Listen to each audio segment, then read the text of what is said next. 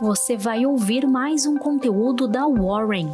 Estamos nas redes sociais como Warren Brasil. Acesse nosso site warren.com.br e saiba mais.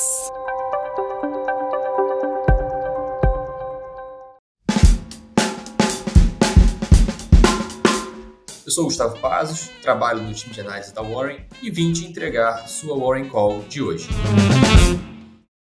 A semana começa com aversão ao risco nos mercados internacionais, uma vez que novos temores geopolíticos ampliam o nervosismo do investidor com uma recessão global.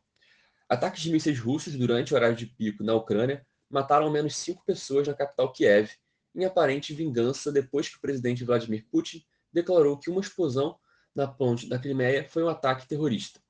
Essa escalada na guerra e as preocupações com o cenário econômico global levavam os investidores a buscar ativos seguros como o dólar e títulos de dívida soberana nesta segunda-feira. No cenário corporativo internacional, na China as ações caíram para a mínima de vários meses nesta segunda-feira, pressionadas por gigantes de semicondutores e empresas de consumo, conforme as negociações eram retomadas após o feriado de uma semana no país. O pregão foi dominado por preocupações com a mais recente repressão dos Estados Unidos sobre a indústria de chips dados econômicos fracos e novos casos de Covid-19.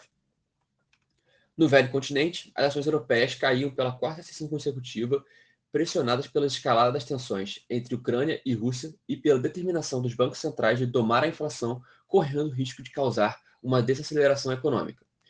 O aumento da ação militar amplia as preocupações sobre o conflito e como isso vai impactar as cadeias de abastecimento de energia.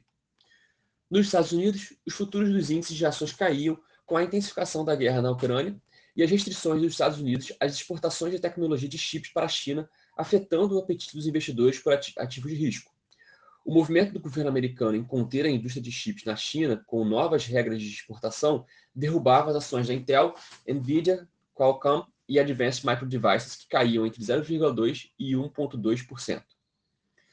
Falando do nosso amado Brasil, primeiro sobre o âmbito político, os investidores digerem o resultado do Datafolha na sexta-feira, antes da divulgação de novo levantamento IPEC sobre o segundo turno da eleição presidencial.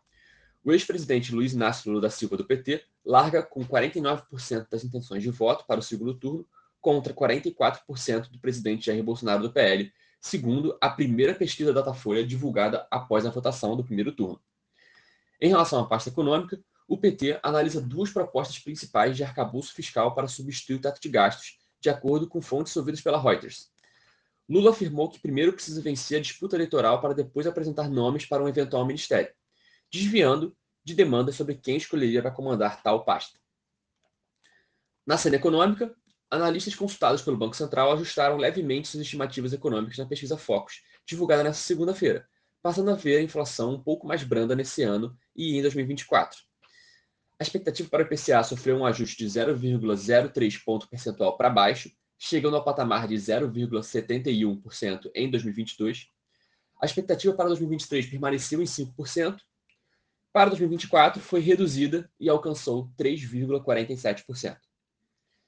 Sobre o PIB, a estimativa de crescimento de PIB permaneceu em 2,70% para esse ano, aumentou 0,01% em 2023, alcançando 0,54% de crescimento, e também mantiveram as expectativas para 2024, apontando uma expansão de 1,70%.